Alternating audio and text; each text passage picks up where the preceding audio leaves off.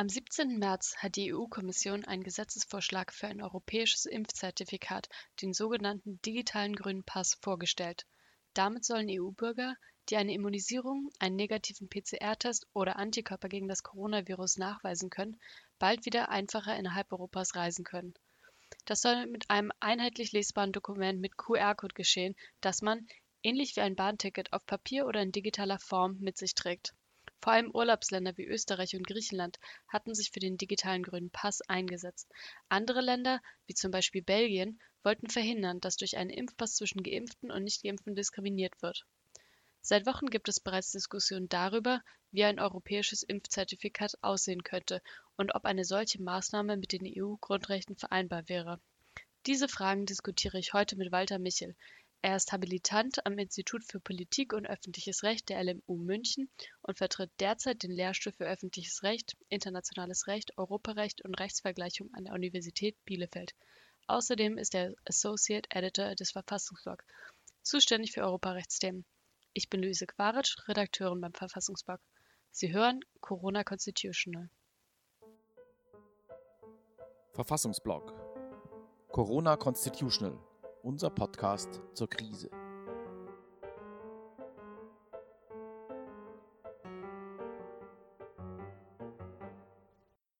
Hallo Walter, vielen Dank, dass du dir die Zeit für das Gespräch nimmst. Hallo Luise, sehr gerne. Heute Mittag hat die EU-Kommission den digitalen grünen Pass vorgestellt. Der Pass könnte ab Ende Juli gelten. Bedeutet das, dass wir im Sommer wieder normal in Europa reisen können? Leider nicht, denn mit den Voraussetzungen für das Reisen hat das relativ wenig zu tun. Impfpass oder grüner Pass ist eigentlich so eine Fehlerwartung gewesen, die die Kommission äh, geweckt hat. Es wird jetzt eigentlich nicht mehr bereitgestellt als eine technische Möglichkeit, um Impf Nachweise zu erbringen, um zu zeigen, dass man vor kurzem getestet wurde oder um zu dokumentieren, dass man Covid-19 hatte und wieder genesen ist. Also im Prinzip ist da jetzt nicht recht viel mehr in diesem Verordnungsvorschlag drin, als dass der alte gelbe Papierimpfpass jetzt digitalisiert wird und international vereinheitlicht und lesbar gemacht wird. In Deutschland sollte die Impfung zuletzt eher weniger bürokratisch gemacht werden. Wenn jetzt alle Impfungen dokumentiert werden müssen und europäisch einheitlich dokumentiert werden müssen, bedeutet das, dass das die Impfgeschwindigkeit wieder ins Stocken bringen könnte? Das ist zumindest zu befürchten. Also die Mitgliedstaaten müssen jetzt keinen Automatismus verankern, dass jede Impfung zu dokumentieren ist nach den Vorgaben dieser Verordnung, aber zumindest hat jeder Bürger und jede Bürgerin das Recht, so etwas dokumentieren zu lassen, zum Beispiel bevor eine Reise angetreten wird. Und dann stellt sich natürlich schon die Frage, wer soll denn dafür zuständig sein?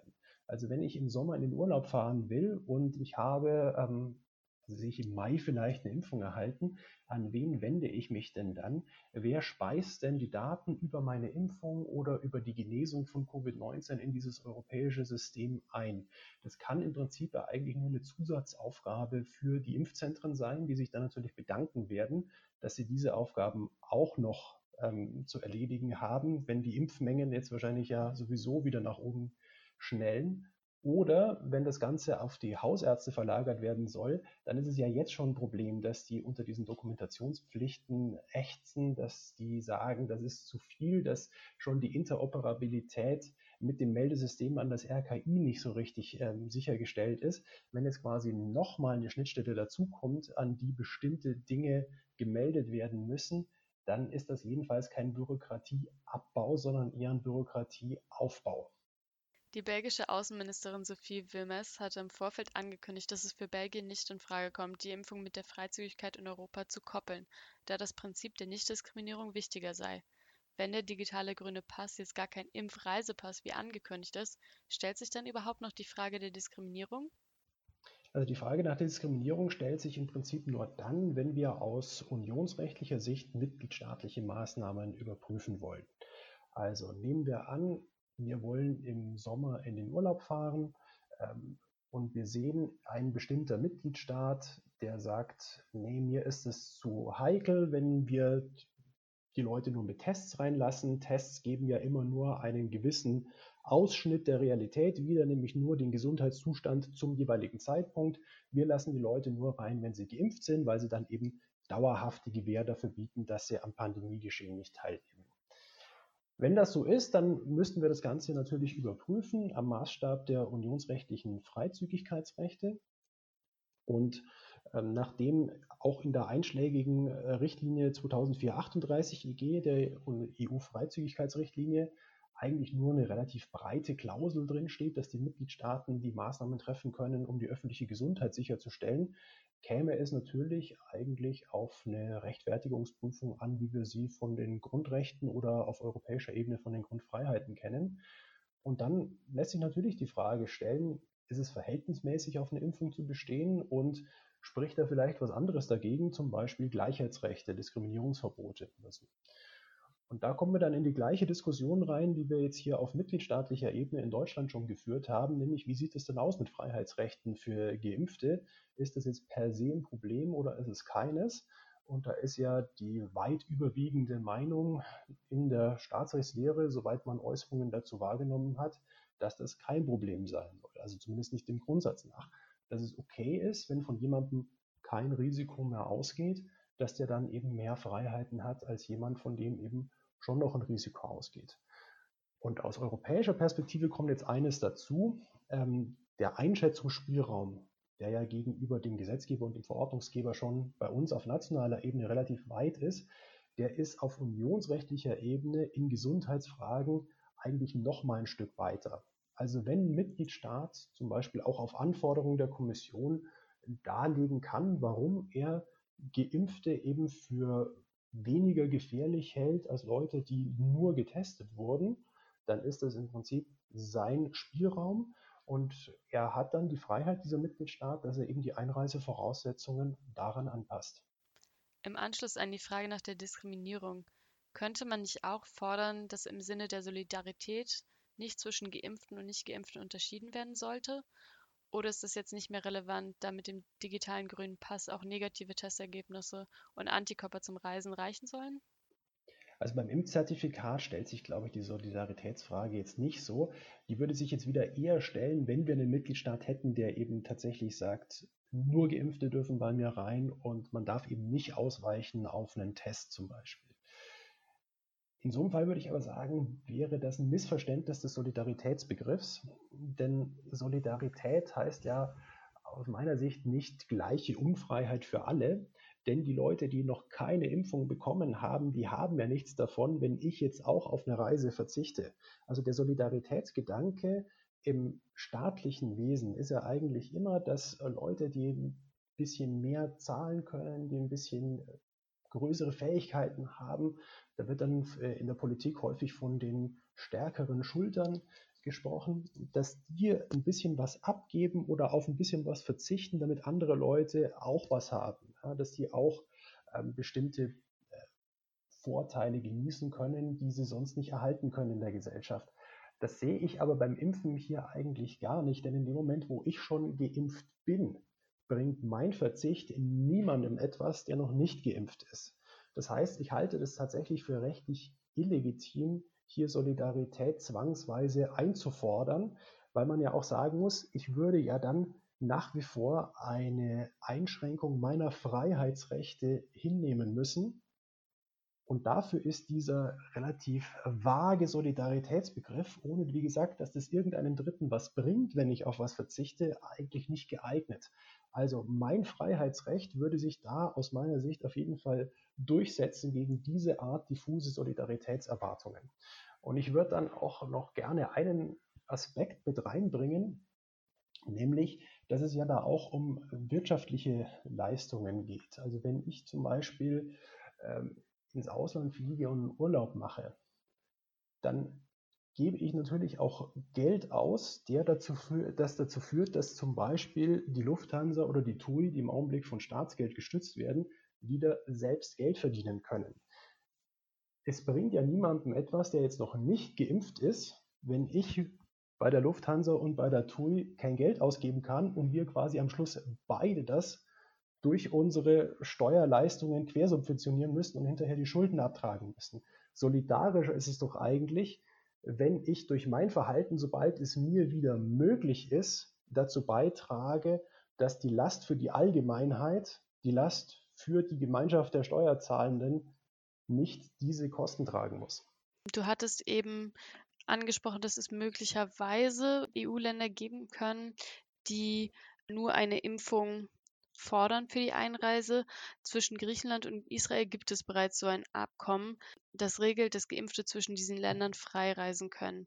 Inwiefern wird der neue digitale grüne Pass auch Nicht-EU-Bürger betreffen? Das ist aus meiner Sicht auch ein ganz großes Versäumnis dieses Vorschlags, nämlich dass die, das Verhältnis zu Drittstaaten gar nicht geregelt ist eigentlich. Das Einzige, was wir hier haben, ist, dass Familienangehörige von äh, Unionsbürgern und äh, Leute, die sowieso ein Daueraufenthaltsrecht oder schon einen legalen Aufenthalt innerhalb der EU haben, dass die auch von diesem Zertifikat profitieren sollen. Die Einreisevoraussetzungen aus Drittstaaten werden hingegen überhaupt nicht angesprochen. Und das ist aus meiner Sicht ein Punkt, dringend überarbeitet werden sollte. Und zwar deswegen, wenn wir uns zum Beispiel anschauen, äh, das bekannteste Beispiel ähm, der Champions League Tourismus, dass äh, Spiele zwischen zum Beispiel Leipzig und Liverpool jetzt alle in Budapest stattfinden müssen, weil die Mannschaft von Liverpool nicht nach Deutschland einreisen könnte, ohne in Quarantäne zu müssen. Nach Budapest dürfen die aber einreisen. Das ist ja relativ deswegen vor allem bekannt geworden, weil Leipzig und Liverpool zu dem Zeitpunkt beide Inzidenzen irgendwo zwischen 60 und 70 hatten und Budapest eine Inzidenz von über 320. Dennoch autonome Entscheidung der ungarischen Regierung. Bei uns dürfen britische Staatsangehörige einreisen und können sich im Prinzip relativ frei bewegen, zumindest wenn es um professionellen Sport geht da gehört aus meiner Sicht auch eine einheitliche Linie her, die man mit diesem Impfzertifikat hätte anschieben können. Denn ansonsten haben wir natürlich eine Verzerrung der, ähm, der Personenströme sozusagen, analog zu dem, was wir sonst im Unionsrecht immer als Verzerrung der Warenströme in Freihandelszonen beschreiben. Also, das ist jetzt so ähnlich, ähm, wenn ich ein bisschen ausholen darf, wie ähm, die Frage, warum die Europäische Union einen gemeinsamen Außenzolltarif hat. Den hat sie deswegen, damit ich bei Einfuhren von Waren aus Drittstaaten nicht zuerst denjenigen Hafen anlaufe, wo ich die wenigsten Steuern zu, oder Einfuhrsteuern, Zölle zu zahlen habe, um dann die Waren in ganz Europa ohne Zollschranken verteilen zu können. Und so ähnlich sehen wir das jetzt hier. Wenn ich aus einem Drittstaat in den Schengen-Raum einreisen möchte, dann kann ich im Prinzip dasjenige Land anfliegen, das mich am leichtesten reinlässt und danach kann ich mich innerhalb Europas frei bewegen. Das ist ohnehin schon ein Problem. Das ist jetzt aber noch viel größeres Problem, weil jetzt jedes Land im Prinzip seine eigenen Regeln aufsetzt, unter welchen Bedingungen Leute aus Drittstaaten einreisen können, die dann eben sich hinterher verteilen können. Wir haben das eben gerade auch um Weihnachten rum äh, mit Einreisen aus Großbritannien gesehen, wo alle verhindern wollten, dass die britische Variante sich in Europa ausbreitet. Natürlich haben alle, die aus Großbritannien jetzt in den Schengen-Raum einreisen wollten, irgendeinen Weg gefunden, zum Beispiel eben über Polen und Ungarn, die da noch nicht so äh, strenge Voraussetzungen für die Einreise aufgestellt haben. Und seitdem verbreitet sich das jetzt in der Europäischen Union durch die ähm, Freizügigkeit, die wir im Anschluss daran jetzt im Binnenraum haben. Das wäre aus meiner Sicht ein Punkt, wo Europa auch Handlungsfähigkeit beweisen sollte, denn sonst sehe ich auf lange Frist tatsächlich die offenen Binnengrenzen gefährdet. Da sind wir ja jetzt schon in einem Bereich, wo wir zum Beispiel zu Tschechien und zu Österreich ähm, relativ weitreichende Kontrollen haben, um den Eintrag von ähm, Mutationen äh, zu verhindern. Das ist jetzt was, da hätte die Europäische Union Handlungsfähigkeit nach außen auch beweisen können. In Ungarn wurden jetzt zum Beispiel auch nicht nur die von der EMA zugelassenen Impfstoffe verwendet, sondern auch äh, russische und chinesische Impfstoffe gekauft. Wird es für mich persönlich eine Rolle spielen, mit, ob ich jetzt mit dem Pfizer oder mit dem AstraZeneca-Impfstoff geimpft bin? Also geregelt ist nur, dass die Mitgliedstaaten die Impfbescheinigungen zur Einreisevoraussetzung machen oder eben um Quarantänevorschriften zu umgehen, alle von der EMA zugelassenen Impfstoffe gleich behandeln müssen. Also es könnte jetzt zum Beispiel nicht ein, ein Staat sagen, bei mir haben nur die Leute ähm, die Befreiungen von diesen Regeln, die tatsächlich mit BioNTech Pfizer geimpft sind und die mit AstraZeneca nicht, weil wir da eben Unterschiede im Wirkungsgrad haben. Also was sichergestellt ist in dieser Verordnung oder in diesem Verordnungsentwurf, ist eben nur, dass die von der EMA zugelassenen Impfstoffe, dass die alle gleichermaßen akzeptiert werden für solche Ausnahmen.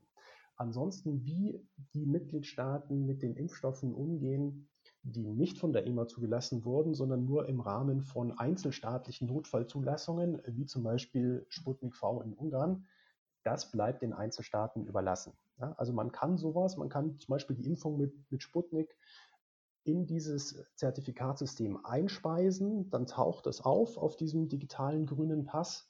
Aber ob die Mitgliedstaaten das akzeptieren bei der Einreise, das bleibt dann allein denen überlassen.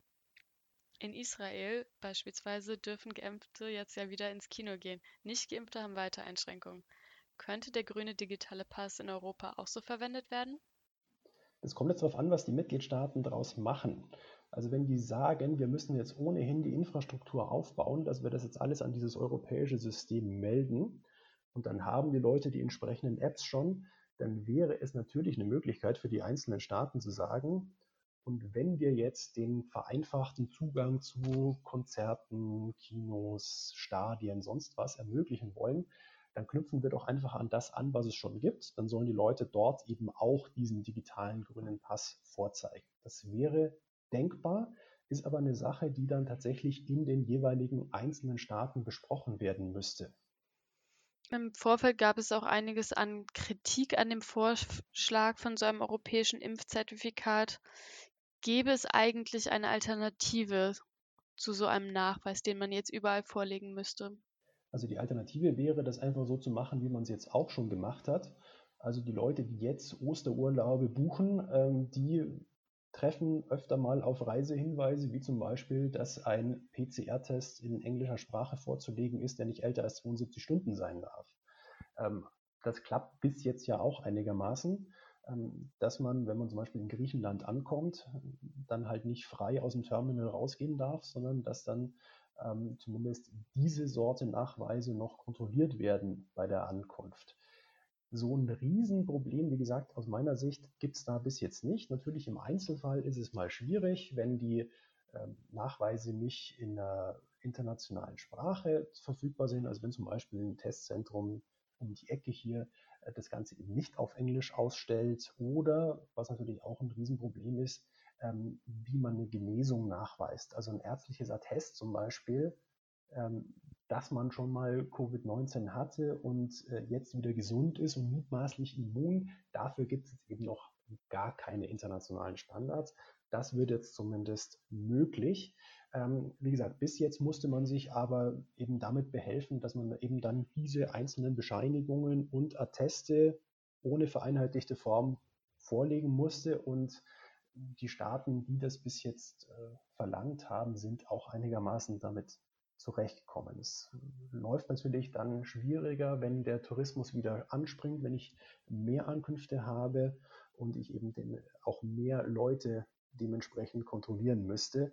Dann ist es natürlich besonders wichtig, dass ich einfach also ich einen QR-Code auf dem Handy habe und äh, bei der Einreise man das schlicht und ergreifend über einen Scanner laufen kann. Ja.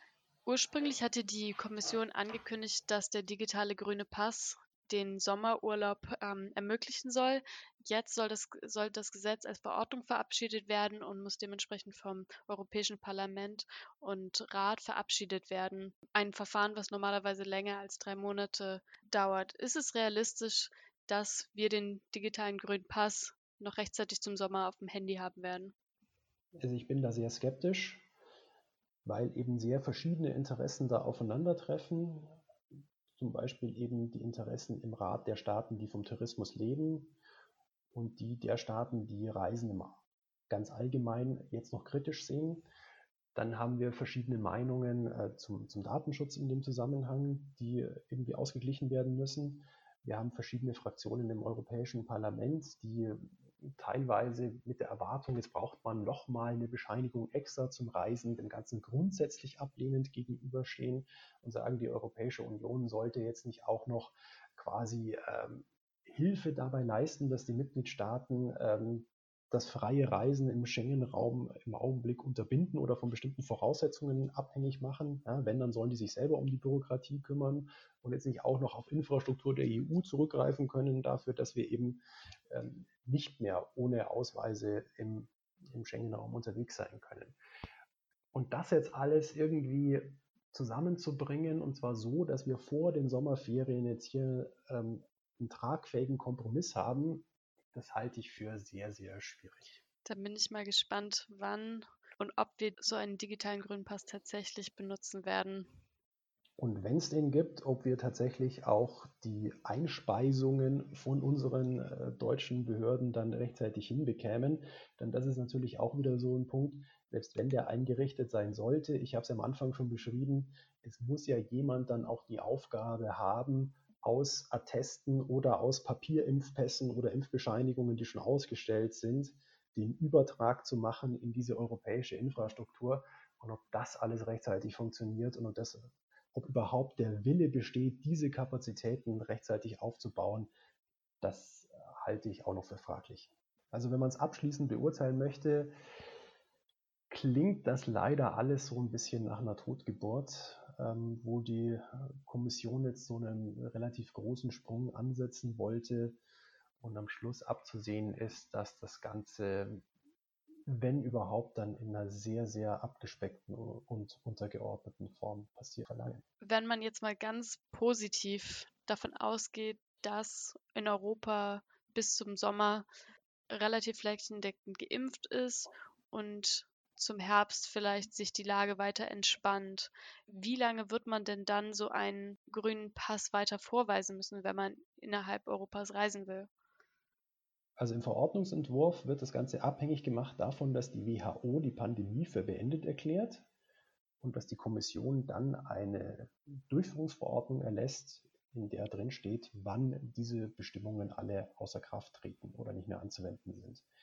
Und das ist schon so ein bisschen schwierig, weil global gesehen die Pandemie ja aller Voraussicht nach noch wesentlich länger andauern wird als in Europa, selbst wenn wir jetzt relativ erfolgreich mit dem Impfen sind, weil ja weite Teile der Welt noch weit davon entfernt sind, flächendeckend zu impfen.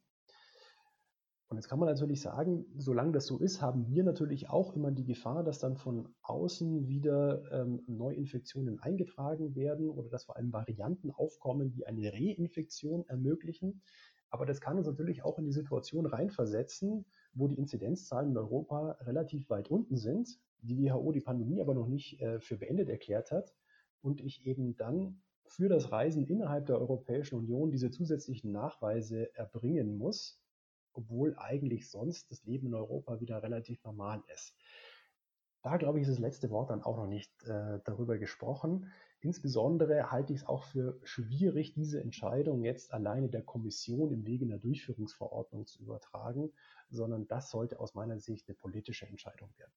Ja, das ist auch noch ein wichtiger Punkt, finde ich, da eben nicht nur die Einführung, sondern auch das Ende von so einem Nachweis für das Reisen innerhalb Europas häufig Thema war in den letzten Wochen. Genau, und natürlich ist es insgesamt eine Gefahr, dass man sagt, wenn so ein Gewöhnungseffekt eintritt, also je länger das im Prinzip so ist, dass wir innerhalb der Europäischen Union wieder mit solchen Zusatzdokumenten hantieren müssen, desto größer wird natürlich auch die Gefahr, dass die Freizügigkeit insgesamt eingeschränkt wird. Oder wie gesagt, dass die Leute sich daran gewöhnen, dass man eben nicht mehr ohne weiteres zwischen Lissabon und äh, der Grenze zwischen dem Baltikum und Russland reisen kann, sondern dass wir uns dann eben daran gewöhnen, nee, im Zweifel muss ich was vorweisen können an der Grenze. Also nicht nur mein Perso wieder, sondern eben dann vielleicht auch ähm, Informationen, die in so einer App gespeichert sind, wo eben Zusatzinfos zum Beispiel zu meinem Gesundheitszustand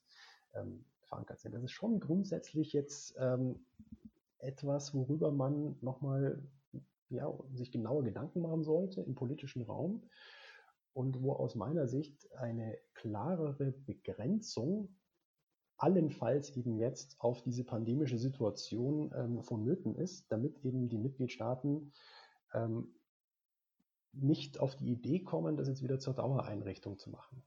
Also was die Europäische Union mit diesem Vorschlag jetzt hier versucht, ist im Prinzip nur, dass sie ähm, auf die auf das Vorpreschen der Mitgliedstaaten reagiert. Die führen jetzt diese gesundheitsbezogenen Freizügigkeitsschranken ein und es wird im Prinzip nur Schadensminimierung betrieben, indem gesagt wird, wenn ihr schon solche äh, Beschränkungen einführt, dann soll es wenigstens möglichst reibungslos bei den Kontrollen an der Grenze funktionieren, auch wenn wir diese Kontrollen eigentlich nicht gerne sehen. Je länger das natürlich andauert und je länger sich die Leute wieder daran gewöhnen, dass eine Handy-App vorzuzeigen ist, wenn man in einem anderen Schengen-Staat aus dem Flugzeug aussteigt oder mit dem Auto dort einreist, desto geringer ist natürlich insgesamt der Stellenwert der EU-Freizügigkeit dann. Die Kommission schreibt selbst in ihrem Vorschlag, die Freizügigkeit ist eine der am meisten geschätzten Errungenschaften der EU, aber so richtig retten scheint es auch dieser Vorschlag jetzt nicht zu tun. Also wenn man nochmal einen allgemeinen Punkt machen will, dann natürlich, dass äh, Grenzen auch innerhalb der Europäischen Union ihre Funktion jetzt noch nicht völlig verloren haben. Grenzen sind ja allgemein gesprochen eigentlich nur die Markierung des Übergangs von einem Rechtsraum in den anderen. Ja? Auf der einen Seite der Grenze gelten die einen Regeln, auf der anderen Seite der Grenze gelten die anderen Regeln. Solange ich durch gegenseitige Anerkennung oder Harmonisierung dafür sorge, dass diese Unterschiede zu vernachlässigen sind und ich eben exekutiv durch sowas wie einen europäischen Haftbefehl oder durch die Möglichkeit, Zivilurteile in anderen Staaten zu vollstrecken, ähm, grenzüberschreitend tätig werden kann, ist es ohne weiteres möglich, Grenzkontrollen abzubauen.